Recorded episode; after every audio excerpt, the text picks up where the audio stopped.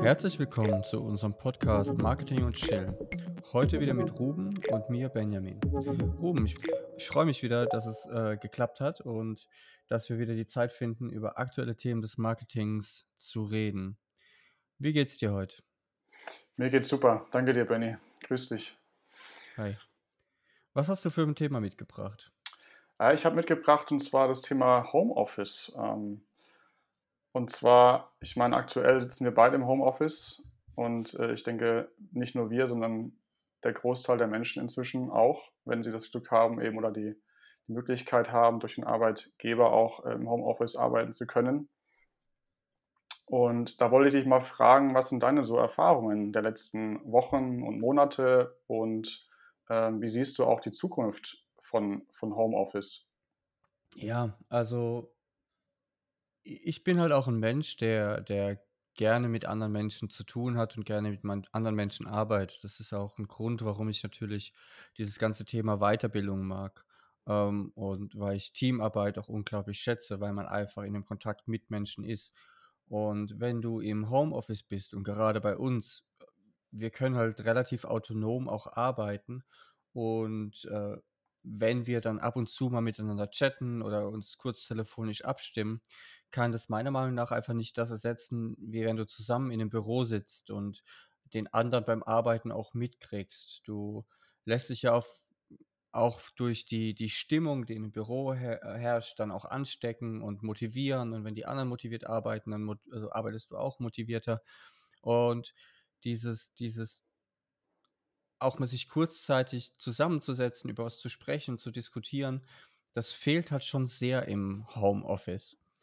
Ähm, andererseits gibt es natürlich auch vielen Menschen die Möglichkeit, einfach auch mal in Ruhe was zu arbeiten. Und in anderen Unternehmen weiß ich auch, dass der Alltag sehr durch Meetings geprägt ist und man eigentlich zu gar nichts mehr wirklich Produktivem kommt, weil man ständig in irgendeinem Meeting sitzt.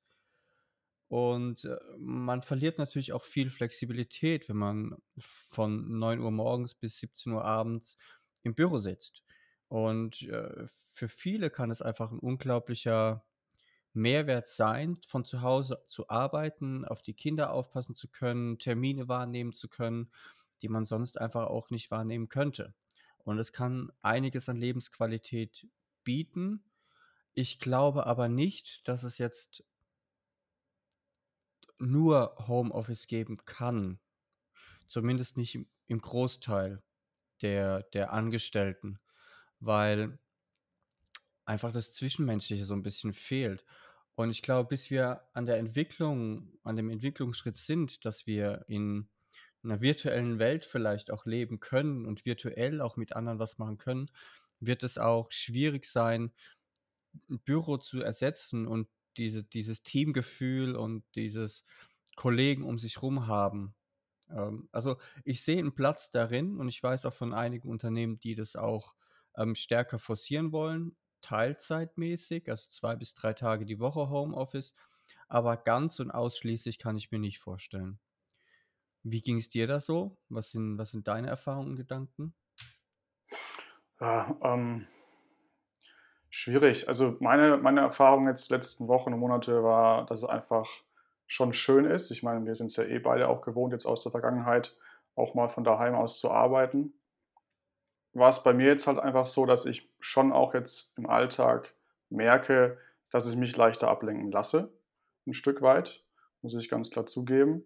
Das wäre auch nochmal so die Frage in deine Richtung, wie es dir da gegangen ist jetzt oder dir auch geht aktuell damit ob du produktiver daheim oder im Büro auch bist. Ähm, ich würde sagen, dadurch, dass ich mir jetzt eine gute, ja, ein gutes Homeoffice eingerichtet habe, komme ich auf jeden Fall gut zurecht und äh, bin auch produktiv. Man muss allerdings auch sagen, man muss echt ähm, ja, ein Stück weit, wie soll ich sagen, sich selbst auch ähm, strukturieren und eben auch dann die, na, mir fällt das Wort jetzt gerade nicht ein, ähm, standhaft bleiben heißt nicht. Disziplin, danke dir, Selbstdisziplin haben, äh, um entsprechend auch dann äh, den Tag gut gestalten zu können, äh, weil man mhm. eben die Freiheit dann auch hat, ein Stück weit äh, Dinge daheim zu erledigen oder eben dann auch ähm, für die Familie was zu tun. Ähm, ja, von daher, wie ging es dir dabei äh, so die letzte Zeit? Also Auch wenn ich hier alleine sitze, fahre ich mittlerweile eigentlich täglich wieder ins Büro, weil ich dort einfach wesentlich produktiver bin. Auch wenn ich hier alleine sitze, ähm, es ist einfach zu Hause wird man abgelenkt, zu Hause ist man auch zu Hause für die Erholung. Also dieses dieses Trennen zwischen Erholung und Arbeiten und sich auf die Arbeit einstellen, das ist mir unglaublich schwer gefallen. Ähm, weil zu Hause ist halt meine komplette Freizeit und alles, was mich in meiner Freizeit beschäftigt.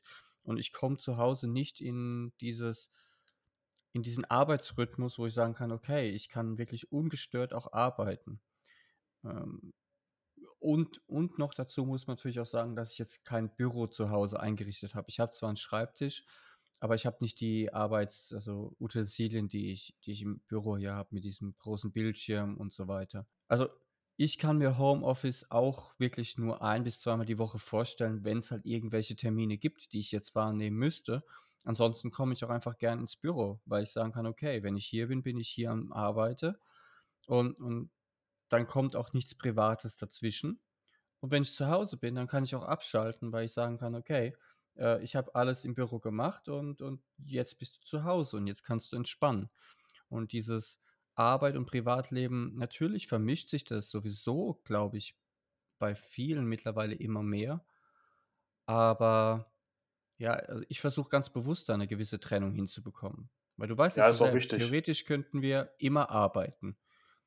Und wann ziehst du eben den Schluss? Du sagst: „Okay, jetzt höre ich auf und jetzt, äh, schalte ich mein Gehirn ab.“ Das geht für mich nur richtig mit räumlicher Distanz, indem ich sage: „Okay, das ist der Ort, da arbeite ich und das ist der Ort, da erhole ich mich.“ Weiß nicht, also, hm, wie sieht's da bei dir aus? Also, ich gebe dir da voll recht. Im Endeffekt habe ich jetzt halt den Vorteil, dass ich wirklich mir hier 'n vollwertiges Büro eingerichtet habe mit Stehtisch, Möglichkeit, mit großem Bildschirm. Von daher ist es für mich jetzt kein großer Unterschied. Was mir allerdings natürlich fehlt, ist ganz klar der der menschliche Kontakt einfach, ne? Vor Ort im Büro, das Team, ähm, auch 'n Stück weit dann einfach auch mal in den Pausen zu quatschen, so was. Und Mhm. das ist das, was du ja auch schon angesprochen hattest, was mich auch 'n Stück weit jetzt auch in der Vergangenheit was mir schwerfiel dann einfach auch, weil, ähm, man einfach dann dieses Teamgefühl, auch diesen, ich nenne es immer so schön, Drive dann auch nicht reinbekommt dann so weit, ähm, wie man's davor oder auch eben jetzt in der Zeit vor Corona gewohnt war. Äh, den hat man eben jetzt nicht mehr. Und, ähm, das ist das, was mich halt dann 'n Stück weit gestört hat aber natürlich auch die Freiheiten gleichzeitig genossen habe, nämlich eben dann, ähm, wirklich morgens nicht nicht unbedingt rechtzeitig aufzustehen, sondern eben dann entsprechend also ne, nicht quasi so viel früher und dann erst ins Büro noch zu fahren. Das sind einfach diese Sachen, die dann für mich schon auch gut waren, ganz klar. Also, die die positiven Dinge der Freiheiten, ähm, dann auch 'n Stück weit, ähm, mehr Zeit zu haben für für andere Dinge außerhalb des Jobs. Aber wie gesagt, es ist, ähm, 'n Für und Wider, glaube ich. Ich habe auch hier grade einen so 'n T3N-Artikel offen dazu, zu dem Thema und lese hier auch grade, dass 54 % aller deutschen Unternehmen wollen nach Angaben des Münchner Instituts auch dauerhaft Strukturen schaffen, die ein Arbeiten von Mhm. zu Hause ermöglichen. Also, um noch mal den den Punkt der der Zukunft, äh, aufzugreifen. Ich denke schon auch, dass es in Zukunft 'ne Relevanz haben wird und Corona da auf jeden Fall seine seine, äh, Spuren hinterlassen wird eben jetzt bezogen au auf Homeoffice. Was ja, wie gesagt, Ja. glaube ich, in der in der Mischung wenn man das mal so betrachtet, man teilt's auf in der Woche zum Beispiel oder man macht den 1/2 Tag von zu Hause und den 1/2 Tag dann im Büro. Also, dass man sich's auch 'n bisschen einteilen kann, je nach Ja, auch vielleicht Projektlage. Arbeiten. Genau. Ähm, das ist auf jeden Fall was, was ich was ich sehr begrüße und das wird auch, denke ich, dann zukünftig, ähm, bei vielen Unternehmen dann auch der Fall sein. Ja, denke ich denke ich auch, absolut. Ähm, das das das Tolle oder das Positive an dieser ganzen Corona-Misere ist ja genau das, dass die Unternehmen mehr oder weniger auch gezwungen waren, jetzt mal 'n bisschen digital zu denken und eben diese Strukturen auch zu schaffen. Und ich weiß von, von einigen Verwandten und Unternehmen, wo die Leute halt eben auch arbeiten, wo, wo es immer hieß, nee, Homeoffice geht nicht. Und auf einmal geht es halt doch und auch relativ schnell. Und äh, es ist dann halt einfach lustig, dass wenn die Leute unter Druck kommen oder die Unternehmen unter Druck kommen, dass es dann doch geht und dass dann doch die Möglichkeiten geschaffen werden.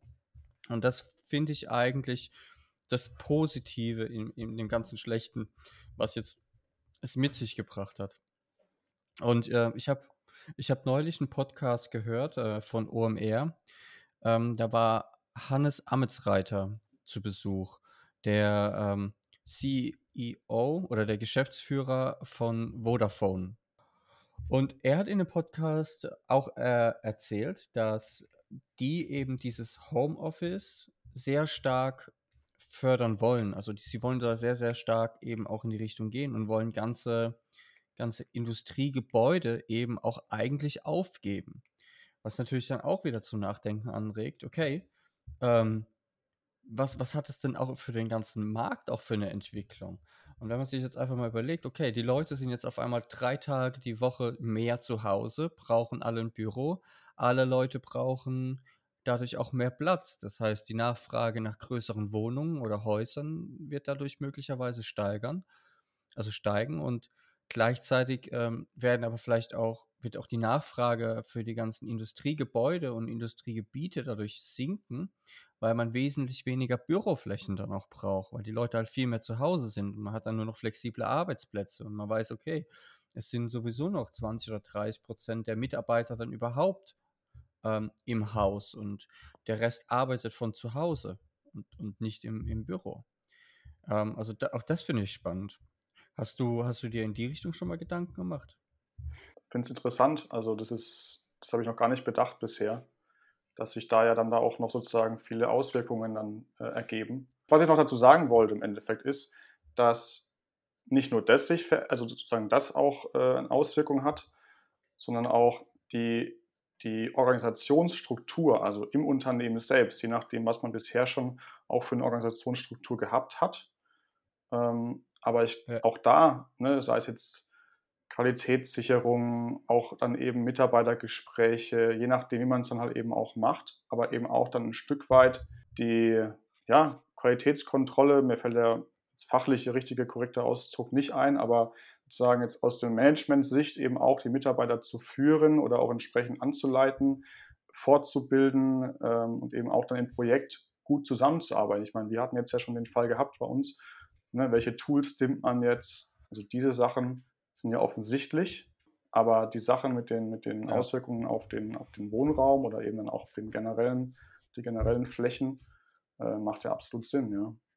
Ja, ich ich sehe da aber auch einige Schwierigkeiten auf uns zukommen, weil also ich kann gerade aus der letzten Zeit wieder sagen, mein Internet läuft selten flüssig. Ja gut, das ist Und Deutschland. ja, das ist ja, das aber genau das ist es. Das ist Deutschland, aber Deutschland will halt oben mitspielen und und dann brauchen wir auch die Infrastruktur, um das eben auch machen zu können. Und jetzt großflächig, ähm Äh, mir ist gerade was eingefallen. Großflächig halt das Internet dann eben auch in einer guten Funktionsweise zur Verfügung zu stellen, wird halt dann auch wieder nochmal eine Herausforderung und wird aber auch notwendig sein, dass die Unternehmen überhaupt alle Leute ins Homeoffice schicken können. Als es begonnen hat mit der Corona-Krise, da gab es Meldungen von Internetanbietern, die gesagt haben, ähm, ja, wir möchten alle Menschen bitten, das Online-Spielen während der Arbeitszeiten zu reduzieren um das Internet nicht zu sehr zu belasten. Und, und da sieht man doch eigentlich schon, was, an was für ein Wahnsinn wir eigentlich sind. Wir wollen komplett digital sein. Und, und es gibt natürlich Leute, die haben ihre Freizeit und dann kommen die Internetprovider und sagen, ja, wir haben zwar ein Netz, es funktioniert aber nicht so, wie es eigentlich sein müsste, um es jedem genau ausreichend zur Verfügung zu stellen. Äh, bitte stellt sicher, dass ihr nicht spielt während Arbeitszeiten. Also das ist ja eigentlich komplett Banane schon. Ah ja, aber hast du es mitbekommen gehabt, auch mit den, mit den ähm, Streaming-Anbietern? Das ist ja wieder in die gleiche Richtung. Nee. Die Streaming-Anbieter wurden, ich bin mir jetzt gerade nicht sicher, ob jetzt nur national oder global, aber auf jeden Fall gab es eine äh, Reduzierung der Übertragungsqualität bei sämtlichen Streaming-Anbietern. Ja, ist halt einfach geil. Ah. Na gut, ähm, umso mehr lässt mich natürlich dann hoffen, wenn wir so innovationsgetriebene Menschen haben wie den Elon Musk, der hier mit seiner, ähm Star ne, wie heißt Starchain? Die Satelliten, die er ins All geschossen hat, um Ja. weltweit Internet, ähm, bereitzustellen, was relativ schnell funktioniert. Also, das das lässt mich halt hoffen, dass, wenn es halt die einzelnen Länder nicht hinbekommen, dass dann vielleicht ein ein globales Unternehmen dann auch eher den Erfolg hat. Wobei, ähm, da würden wir dann auch schon fast in mein Thema kommen.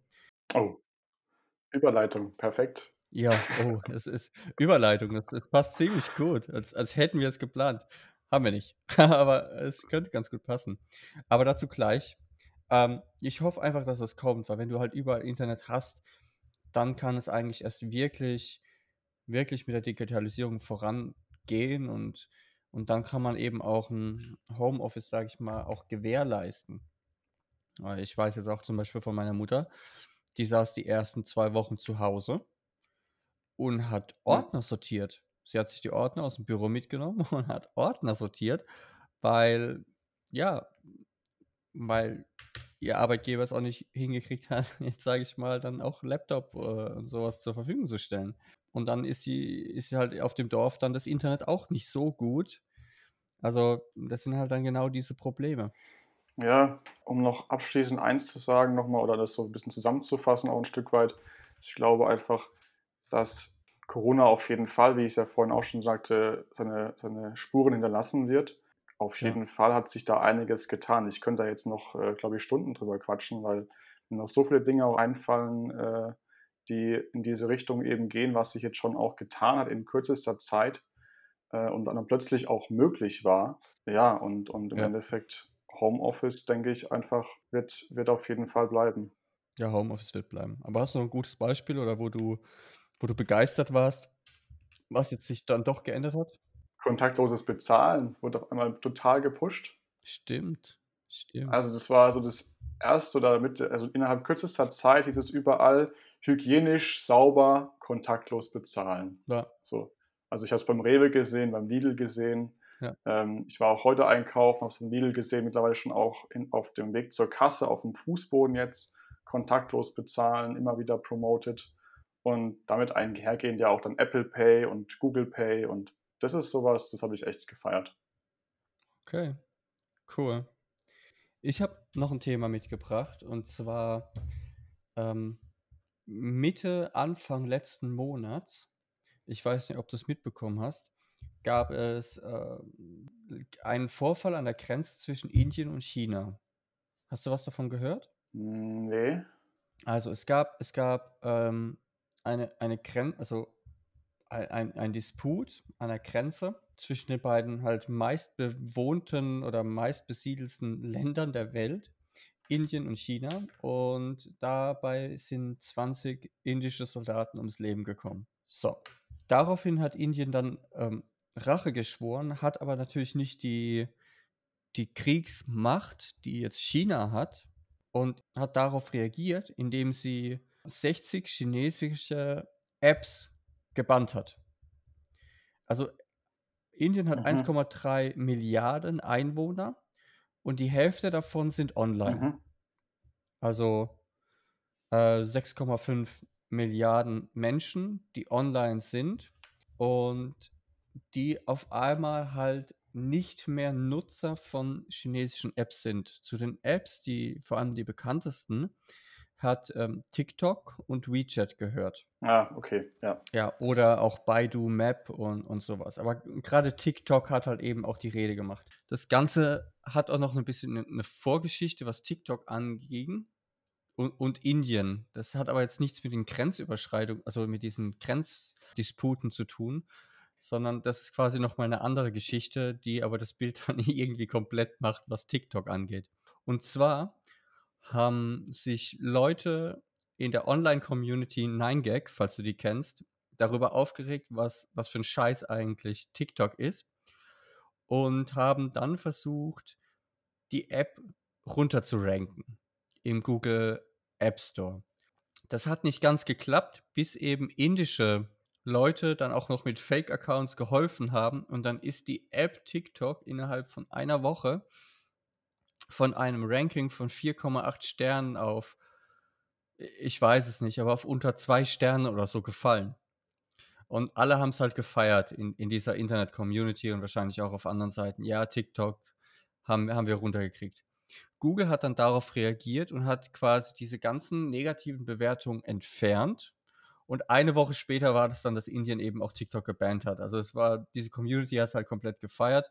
Äh, auch obwohl es ja eigentlich etwas kritischer zu betrachten ist. Und darauf würde ich jetzt gerne mal eingehen. Weil wenn du eben digitale Wirtschaftsmächte hast, wie China und, und Indien, die einfach die Nutzerströme und die Nutzer eben auch haben, und die Länder aber in Krieg gehen, können sich halt wirklich auch wie, wie digitale Länder aufbauen. Also man hätte dann so diesen indischen Raum, den chinesischen Raum und vielleicht auch den amerikanischen oder den europäischen Raum, wo Apps halt wirklich auch vielleicht auch nicht genutzt werden können. Und, und das lässt dann einem wieder zum, zum Denken anregen, okay, vieles funktioniert nur online und funktioniert eben über Anwendungen, die auf das Internet aufgesetzt sind. Also wo könnte es dann eben auch angehen? Der Grund, warum eben diese Apps auch gebannt worden sind, ist einfach auch zur Sicherheit des Landes, um eben die, also Indien hat die Apps gebannt, um China daran zu hindern, Daten zu erheben, um sie für, für Kriegszwecke dann auch wieder zu verwenden. Und das ist halt auch einfach dieses Krasse eigentlich, dass du denkst, okay, du nutzt eine App, die natürlich Informationen über dich hat und bereitstellt und dann einfach dafür verwendet wird, eben, ja, im Krieg gegen dich zu verwenden. Hast du Gedanken dazu? Das ist so ein schwieriges Thema, weil da halt so viel auch hinten dran steckt von, von den Firmen, von der Firmenverantwortung, aber gleichzeitig halt auch eben der, ja, der Staatsmacht oder eben dann der, des Systems in den einzelnen Ländern. Ich kann dir da jetzt konkret gar nicht irgendwas sagen, weil im Endeffekt im Rahmen von äh, jetzt auch der Corona-Warn-App, um jetzt nochmal auf das Thema zurückzukommen, gab es ja auch eben großen Aufschrei, ja, und was passiert mit den Daten und hier und da und so. Von daher schwierig. Vielleicht kannst du mir aber ein Stück weit noch helfen, was deine Gedanken sind. Und ich steige dann so ein bisschen mit ein, falls mir noch was einfällt. Ja, klar. Also, man macht sich natürlich also eigentlich gar nicht so die Gedanken. Du hast, du hast ein Smartphone, du lebst dein Leben, du installierst irgendwelche Apps, die, die halt auch alle irgendwo verwenden. Sei es Facebook, sei es Instagram, sei es TikTok, wenn du zu der Generation gehörst.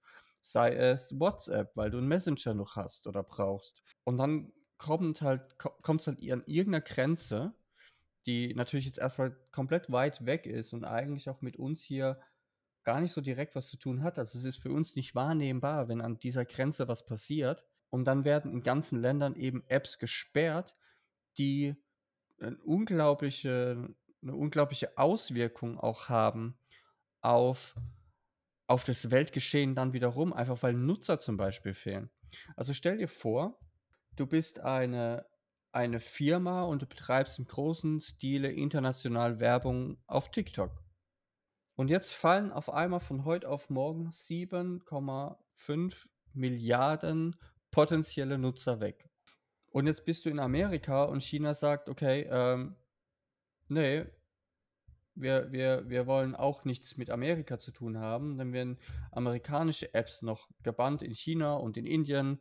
Und, und dann hast du Technologieblasen und Technologiefelder, die sich dann auch dort aufbauen können und wo, wo Daten nicht miteinander geteilt werden, was ja eigentlich nicht der Sinn des Internets ist, weil es soll ja eigentlich übergreifend ein, eine Datenteilung ermöglichen. Und und auf einmal bauen sich aber Technologiefelder auf, die einfach in sich geschlossen sind und auf die du nur zugreifen kannst, wenn du einem Land lebst.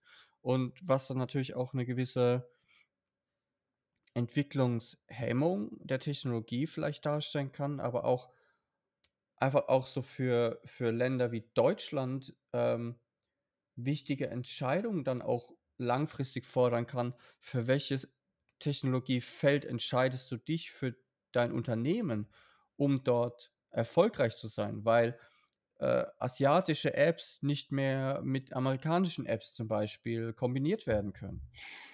Ja. Also das ist ja alles, also Amerika und China hat ja auch immer ein bisschen kritisches Verhältnis. Deswegen kann das ja auch relativ einfach da passieren und kippen. Ja, ich meine, aktueller Fall ist ja zum Beispiel, jetzt geht er in die gleiche Richtung, ähm, der, was war's? Die Geschichte mit, mit Huawei ne, und Trump. Da der ist ja der Fall momentan, dass äh, weiterhin die Google-Dienste jetzt nicht mehr, also speziell jetzt bezogen auf jetzt die Plattform Android, also Android-Handys, Android-Smartphones.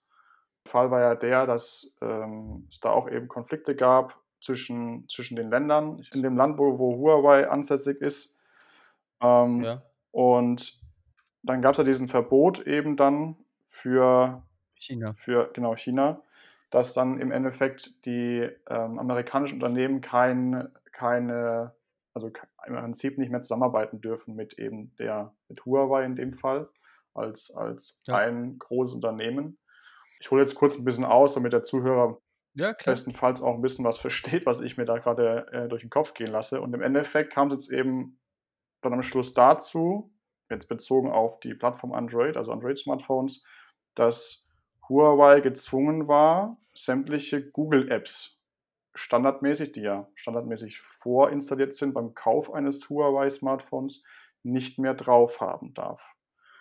Folglich, mhm. und darauf wollte ich jetzt hinaus, eben auch den, den Google Play Store nicht, also den App Store, den man ja braucht, um alle Apps herunterzuladen. Da sind wir beim Thema ja auch wieder fast schon weitläufiger. Man kann gar keine Apps mehr runterladen, ne? bezogen auf, deinen, auf dein Thema jetzt. Ja, und was hat Huawei jetzt gemacht? Im Endeffekt konnten sie es jetzt ein bisschen überbrücken noch, weil die Geräte, die auf dem Markt waren, die durften die Dienste noch behalten und auch ein paar lizenzierte neue Geräte, die schon quasi den Lizenzverlauf ähm, durchlaufen haben, eben auch. Aber eben jetzt die kommenden Geräte nicht mehr. Und die fangen jetzt halt eben auch an, und das haben sie jetzt eben auch gemacht, lange auch überlegt gehabt, was sie machen, aber sie haben jetzt einen Pendant zum Google Play Store geschaffen, nämlich die, mhm. die Huawei App Gallery. Und die wollen sie jetzt Stück für Stück ausbauen. Natürlich brauchen sie jetzt auch die Unterstützung von Entwicklern. Wie genau das im Detail dann abläuft, ob sie dann auch zukünftig trotzdem wieder Facebook reinpacken dürfen, obwohl es in Amerika sitzt, das weiß ich jetzt nicht. Aber was ich an diesem Beispiel oder worauf ich mit diesem Beispiel hinziele, ist im Endeffekt, dass ich glaube, dass das dann die Zukunft wird oder sein wird. Dass es dann halt eben Pendants für verschiedene Länder gibt mhm. äh, oder geben wird, was nicht, was nicht toll ist, keine Frage. Aber das ist halt dann wiederum der, um auch auf die Aussage von dir zurückzukommen, bezüglich, was machst du als Firma, wenn du plötzlich ähm, in, in eine Plattform in einem Land wegfällt, wo du eigentlich Werbung schaltest oder auch auf die Einnahmen mhm. entsprechend angewiesen bist. Dazu jetzt ist es schwierig zu sagen. Wie gesagt, ähm, ich glaube halt, dass es dann Pendants geben wird von Plattformen in verschiedenen Ländern zwangsläufig, wenn sich die Regierungen eben da nicht äh, auch wieder langfristig irgendwie wieder ähm, einkriegen. Beispiel jetzt auch wieder Trump mit den USA. Ähm, und ja, also im Endeffekt, glaube ich, wird es darauf hinauslaufen. Es bleibt spannend. Ja, ich denke halt, ist es da jetzt Aufgabe halt auch der großen Firmen und das haben wir jetzt halt auch schon gesehen in der Vergangenheit. Ich kann jetzt zum Beispiel Apple ähm, ansprechen oder auch andere. Ich meine, das, wenn man, wenn man die Nachrichten ein Stück weit verfolgt, gab es jetzt die letzten Jahre, wo jetzt auch jetzt äh, Donald Trump an der Macht war, ähm, entsprechend die dann auch wieder ähm, Sitzungen bzw. eben Treffen dann auch mit großen Firmen. Also ich glaube, dass die Verantwortung gerade auch in den Ländern, jetzt auch auf das Internet bezogen und eben die Dienste, die sie anbieten, sei es jetzt in App-Form, sei es in, in Website-Plattformen, egal was, die Verantwortung wird bei den Firmen auch noch mehr kommen oder ist auch schon da. Und das wird sich auch noch weiterentwickeln, dass sich da, dass einfach die Firmen mehr Einfluss haben werden. Ob das dann gut oder schlecht ist, ist eine andere Frage. Aber ich glaube, dass, dass es in diese Richtung einfach weiterhin gehen wird. Ähm, aber wie genau da noch dann im Detail die Dinge aussehen werden, kann ich jetzt nicht sagen. Und auch äh, welche Risiken dadurch vielleicht auch wieder entstehen, ähm, wenn halt auch Unternehmen wiederum ihre Unternehmensziele verfolgen. Ich meine, klar, das sind alles auch wiederum dann Wirtschaftsunternehmen. Von daher wird es auch da wieder spannend bleiben, wer da dann auch die, die Wahrheit sagt oder wer da äh, entsprechend auch nur äh, die Maßnahmen einfach nur vorgibt zu tun und sie im Endeffekt dann nicht tut. Und äh, äh ja. ja, ich meine. Wer halt quasi seine eigene Agenda dann auch verfolgt. Ja, ich meine, da könnte man jetzt auch über Fake News reden und, und äh, Beeinflussung über Social Media. Das Ganze hängt damit hinten dran. Also die Verantwortung der Firmen wird auf jeden Fall weiter bestehen und auch noch weiter wachsen. Und ich sehe auch dann die Verantwortung auch mehr bei den Firmen. Aber natürlich auch bei den Ländern dann, und da sind wir halt in Deutschland auch wieder leider noch hinterher. Ähm, Stichwort Digitalisierung muss man da nochmal ansprechen, dass einfach dann auch entsprechende die klugen Köpfe auch in den Ländern, also in, in, vom Land her eben auch, dann sei es Internet Security und andere wichtige Themen, dass die entsprechend halt auch dann in den Ländern sitzen und nicht nur in den Unternehmen. Ja. Und das ist halt auch die Herausforderung, glaube ich, der Länder. Ja, ich ähm, sehe das Ganze aber optimistisch. Ich bin, ich bin da auch grundlegend optimistischer eingestellt, weil ich einfach denke, die Welt wird jeden Tag ein bisschen besser.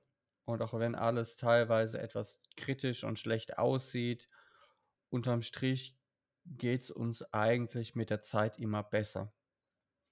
Und von daher, es ist natürlich spannend und wir müssen gucken, wo es hingeht. Und äh, es wird einige Themen geben, die uns noch lange beschäftigen werden. Und Politik und Länder und eigene Interessen sind da sowieso immer ganz oben mit dabei. Aber ja, wir werden es sehen. Ruben, es hat mich sehr gefreut. Es hat mir wieder unglaublich viel Spaß gemacht. Ja, mir ähm, auch. An jeden, der den Podcast hört. Ich hoffe, ihr fandet es spannend, dabei zuzuhören und es hat euch Spaß gehabt. Gebt uns gern euer Feedback. Äh, lasst uns wissen, was für Themen euch interessieren und bewegen. Und ansonsten bis zur nächsten Woche. Mach's gut, Ruben. Ciao, ciao. Du auch. Ciao, ciao.